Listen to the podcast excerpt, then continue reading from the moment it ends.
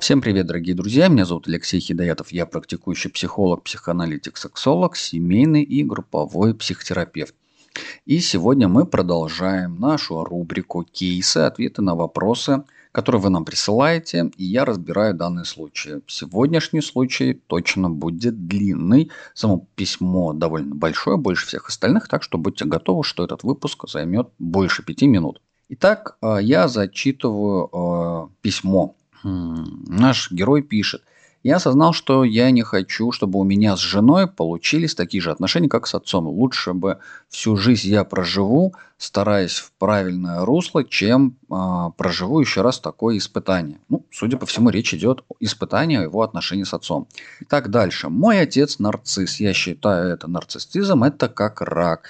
С отцом отношения разорваны на долгие годы. Думаю, лет через 8, когда ему будет 60, есть смысл мне попробовать налаживать отношения. Дело в том, что только после разрыва понял, что он является нарциссом, а они наиболее токсичны к э, близким возраста с 40 до 60 лет. Э, информацию из книжки взял по психологии. Тем более, что моя мать отказывается считать, что он нарцисс – она не видит, что он всегда хотел сделать из меня себя. У него это не получилось, поэтому он на меня злится и считает меня неблагодарным. Как-то раз мы поругались, и после нашей ссоры мама плохо себя чувствовала. Он мне сказал, что если с ней что случится, то чтобы я запомнил это, потому что, кавычки открываются, я тебя убью. Я так понимаю, что это речь отца. После этого мне страшно, что Нечто подобное может повториться с моей будущей женой. Боюсь, что она будет не уважать меня, как и отец. Я не хочу быть жертвой в отношениях.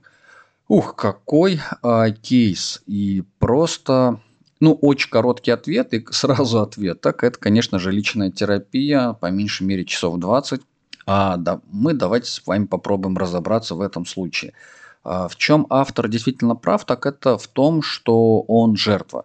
И жертвой он стал не ввиду обстоятельств, когда его туда поместили. Может быть, кстати говоря, его туда и помещали. Может быть, и правда, он действительно является жертвой а, такой не имеющей собственной воли. Это письмо умалчивает. Однако а, не стоит не заметить, что автор сам является в каком смысле нарциссом и уже является довольно такой он даже прямо об этом а, говорит. Сейчас вот я ищу текст, где он об этом говорит.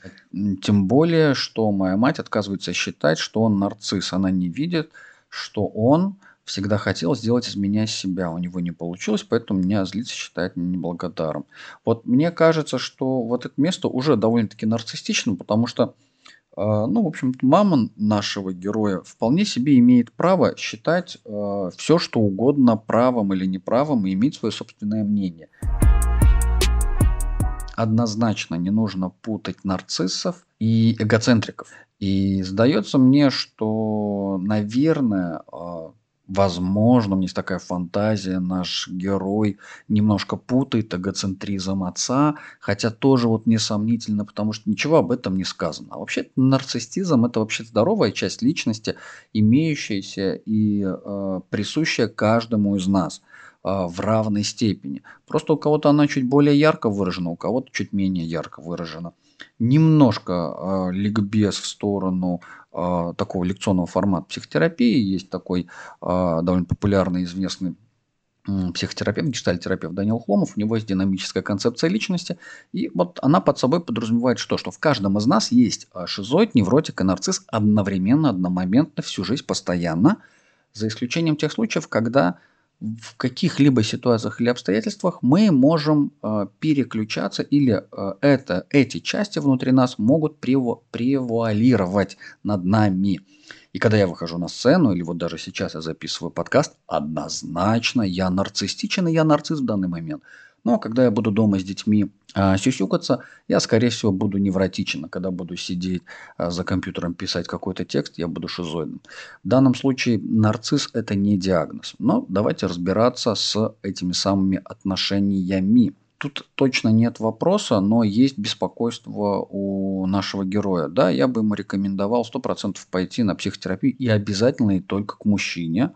К мужчине, который сам проработал не только свою нарциссическую часть, а самое главное свой внутренний страх. Потому что, в общем, вполне себе такое здоровое заявление со стороны отца а, заявить своему сыну, и учитывая, что речь возраста а, через 8 лет 60, значит, ему порядка 52 сейчас, ну, вот на момент письма написания, что, значит, и сыну, ну, порядка от 20 до 30 лет. Ну, я думаю, что в 52 ну, детям ну, где-то 25-30 лет. Вот, наверное, нашему герою около того возраста. И в этом возрасте он точно, а, ну, я так подозреваю, что э, похоже, не особо соблюдает ну, какие, какую-либо толерантность к возрасту своей мамы, к ее беспокойствам, тревогам, переживаниям, вследствие чего у них возникают такие ссоры, в которых ему приходится с ней а, вести какой-то такой диалог, который выводит ее на различные тяжелые чувства. Конечно же, мама, а, как нормальная классическая женщина, возрастная, понятия не имею, сколько ей лет, но я так фантазирую, что ей лет за 50, испытывает какие-то внутренние переживания, впадает в какие-то чувства, и отец, как нормальный мужик, как герой, приходит, вступается за свою жену, за свою женщину, даже перед своим сыном. Другое дело, что, возможно, отец это делает поздновато. Делает это поздновато вплоть до того, что тогда, когда следовало этим заниматься, то время ушло. Поэтому сейчас у них нет контакта с сыном. А, нет здорового понимания и разделения а, власти и ответственности, а, границ. И вот в слове границах я уже подразумеваю и беспокоюсь в этом сообщении, что есть такое серьезная непережитая сепарация, сепарационная тревога, сепарационный ужас, где мама не отпустила сына. Возможно, фантазирую я, что в этом случае сын один, единственный ребенок в семье, а, раз к нему такое особое отношение и со стороны отца, особое отношение и со стороны матери, а, не пережитая сепарационный ужас, не пережитая сепарация с матерью, как следствие в сообщении звучит, что он пытался из меня сделать себя. Да, нарцисс, безусловно, какой отец в данном случае не нарцисс, а, потому что он, любой отец хочет в своем чаде видеть себя. И, в общем, здесь ничего противозаконного я не вижу. не говорю, что это хорошо или плохо, правильно или неправильно, нормально или ненормально. Я говорю о том, что это закономерно. Отсюда можно сделать гипотетическую э, гипотезу, гипотетический вывод, что, возможно, у нашего автора самого еще пока нет детей. Или если есть дети, то он пока нарциссической своей частью так в них не вложился. Но он говорит, что жены, наверное, еще нет. Скорее всего, детей тоже нет.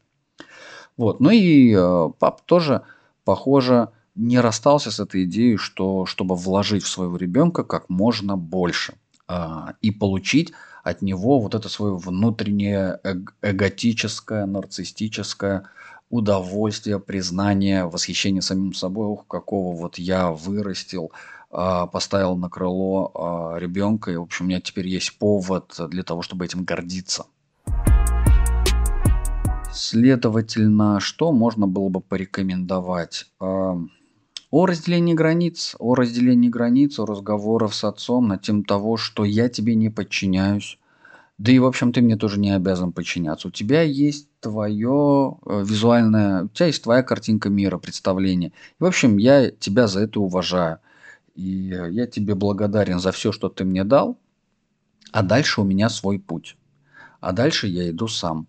А, вот. И, в общем, я от тебя ничего не жду. Ну, как, впрочем, ты тоже от меня ничего не жди, потому что просто ты от меня ничего не получишь, потому что вот у меня своя жизнь началась, и мне нужно пройти все свои этапы самостоятельно. Все, что ты мог, сделал, ты мне вложил, я тебе за это благодарен, вот тебе челом в пол бью поклон, большое огромное спасибо, но на этом все. На этом все, наши отношения теперь становятся на равных, как двух отдельных взрослых людей. И если ты э, мне угрожаешь, я могу тебе угрожать в ответ. Если ты на меня нападаешь, я буду защищаться как отдельный взрослый здоровый человек. Ровным счетом, как если я буду борзеть и что-то там не так делать, вполне я осознаю и понимаю, что ты тоже можешь э, там на меня как-то наехать.